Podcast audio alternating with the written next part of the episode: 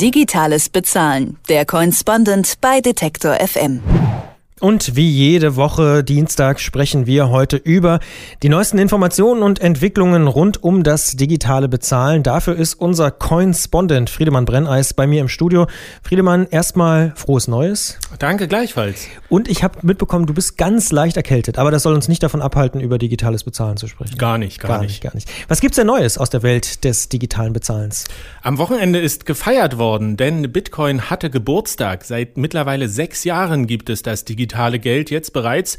Aber ob das überhaupt ein Grund zu feiern ist, das werden wir heute besprechen. Und dann geht es noch um ein Praxisbeispiel.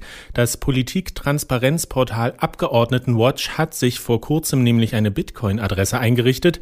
Und es passt ja auch ganz gut. Immerhin geht es bei Bitcoin ja auch um transparente Bezahldaten. Aber nicht nur das ist wichtig für Abgeordnetenwatch.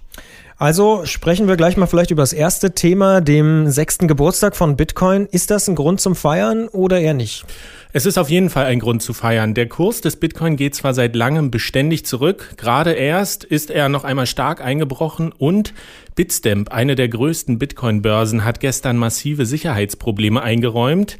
19.000 Bitcoin wurden gestohlen, Wert rund 4,5 Millionen Euro. Aber nur den reinen Geldwert zu betrachten reicht im Fall von Bitcoin eben nicht aus. Das wäre zu einseitig, denn es gibt noch einige andere Variablen, die man auch im Blick haben sollte und die ein etwas differenzierteres Bild ermöglichen. Welche sind denn das zum Beispiel?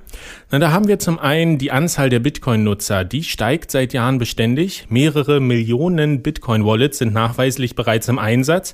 Dann gibt es weltweit immer mehr Geschäfte, die Bitcoin als Zahlungsmittel akzeptieren. Allein innerhalb des letzten Jahres hat sich die Anzahl auf über 6000 verdreifacht. Hier in Deutschland gibt es gerade in Hannover die Initiative, eine neue Bitcoin-Meile zu schaffen.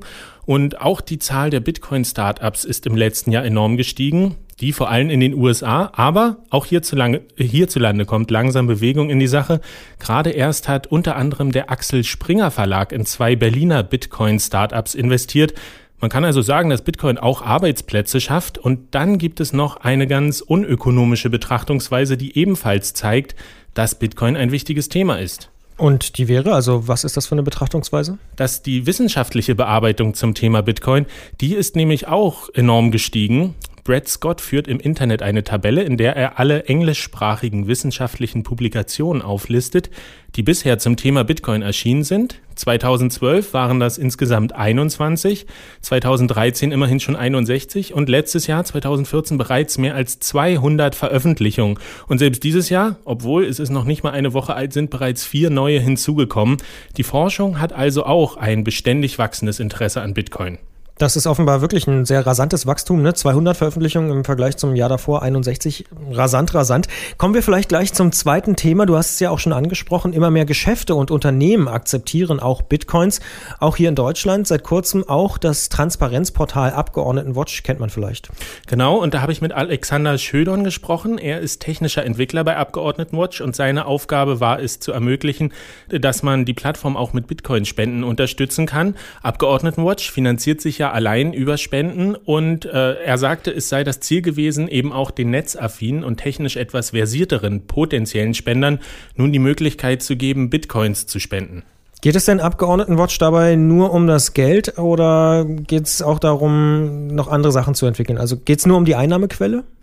Äh, das kann man so nicht sagen. In erster Linie ist natürlich der Geldwert wichtig. Jede Bitcoin-Spende wird deshalb über einen Zahlungsdienstleister direkt in Euro umgewandelt, sodass bei Abgeordnetenwatch derzeit faktisch gar keine Bitcoins ankommen.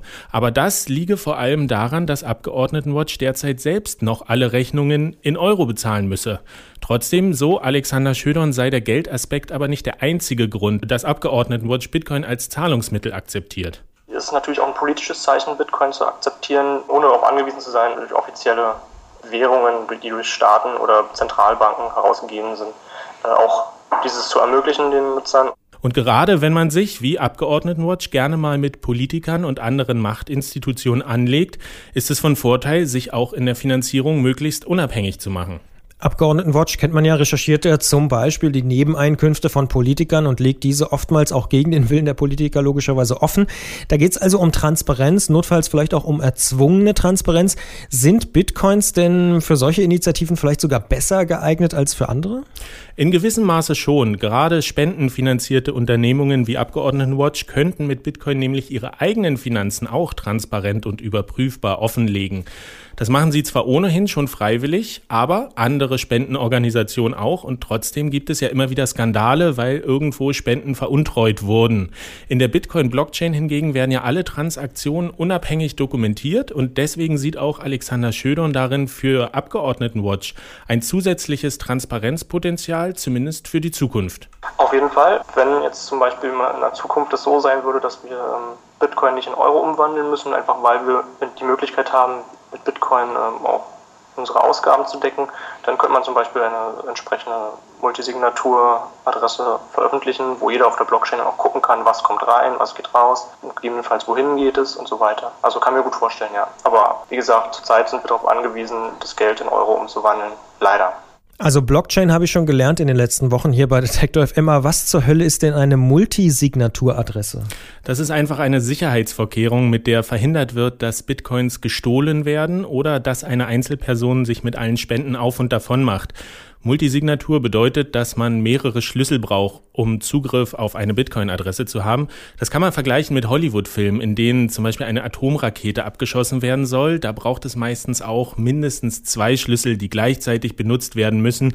Wer nur einen davon hat, der kann nichts ausrichten, weder den Atomkrieg beginnen, noch Bitcoins veruntreuen. Kommen wir vielleicht nochmal zurück auf das Thema Transparenz und auch Anonymität. Bitcoin ist ja ein transparentes Bezahlsystem, du hast es auch schon angesprochen. Gleichzeitig ist es ja aber auch theoretisch möglich, anonyme Zahlungen zu tätigen. Wie passt das eigentlich zusammen? Transparenz und Anonymität, das schließt sich doch eigentlich gedanklich aus, oder? Es hängt halt davon ab, wofür man es benutzt. Grundsätzlich ist Bitcoin transparent und für Organisationen wie Abgeordnetenwatch äh, kann das eben eine Möglichkeit sein, Vertrauen gegenüber den Spendern zu gewinnen. Für die Spender wiederum kann es jedoch von Vorteil sein, wenn sie bei den Spenden ihre Identität nicht offenlegen müssen. Denn nicht in jedem Land ist es eine gute Idee, offen regierungskritische Organisationen zu unterstützen. Mit klassischen Spendenoptionen wie Überweisung, PayPal oder Flatter hat man da im Gegensatz zu Bitcoin aber keine Wahl. Ich glaube noch nicht, dass sich viele so dessen bewusst sind, dass sie Finanzdaten äh, bei Spenden zum Beispiel preisgeben. Und ich glaube auch, muss ich mal ganz optimistisch sagen, dass wir in Deutschland auch nicht mit so schlimmen Repressalien, also hoffentlich nicht zu rechnen haben für unsere Spender. So rosig ist die Situation aber leider nicht überall. Ich kenne zum Beispiel äh, Bitcoin-Webseitenbetreiber, die in Russland sitzen und sagen, dass sie gar nicht transparent agieren können, dass sie um jeden Preis verhindern müssen, dass ihre Identität offenbart wird, weil sie sonst eben mit harten Strafen rechnen müssen. Das sagt Friedemann Brenneis. Er hat uns berichtet, ja, was los war mit dem sechsten Geburtstag von Bitcoin und wir haben darüber gesprochen, was Abgeordnetenwatch im Moment macht, dass er jetzt auch Bitcoin-Spenden akzeptiert. Über die Vor- und Nachteile von Transparenz und Anonymität im Zahlungsverkehr haben wir auch noch gesprochen, jetzt gerade kurz vor Schluss. Ein Hinweis noch, auf unserer Webseite finden Sie natürlich nochmal alle Links und Informationen und auch unsere Bitcoin-Wallet und seit wenigen Tagen auch den Podcast zu dieser Serie, die wir jeden Dienstag hier bei uns haben. Und wenn Ihnen dieser dieser Beitrag und die Serie Digitales Bezahlen gefällt, dann können Sie die Recherche und die Produktion weiterer Folgen natürlich auch unterstützen. Vielen Dank, Friedemann. Unterstützen natürlich über die Bitcoin Wallet. Das nur nochmal, um das klar zu sagen. Vielen Dank, Friedemann, und äh, gute Besserung. Dankeschön. Den Coinspondent gibt es auch als Podcast.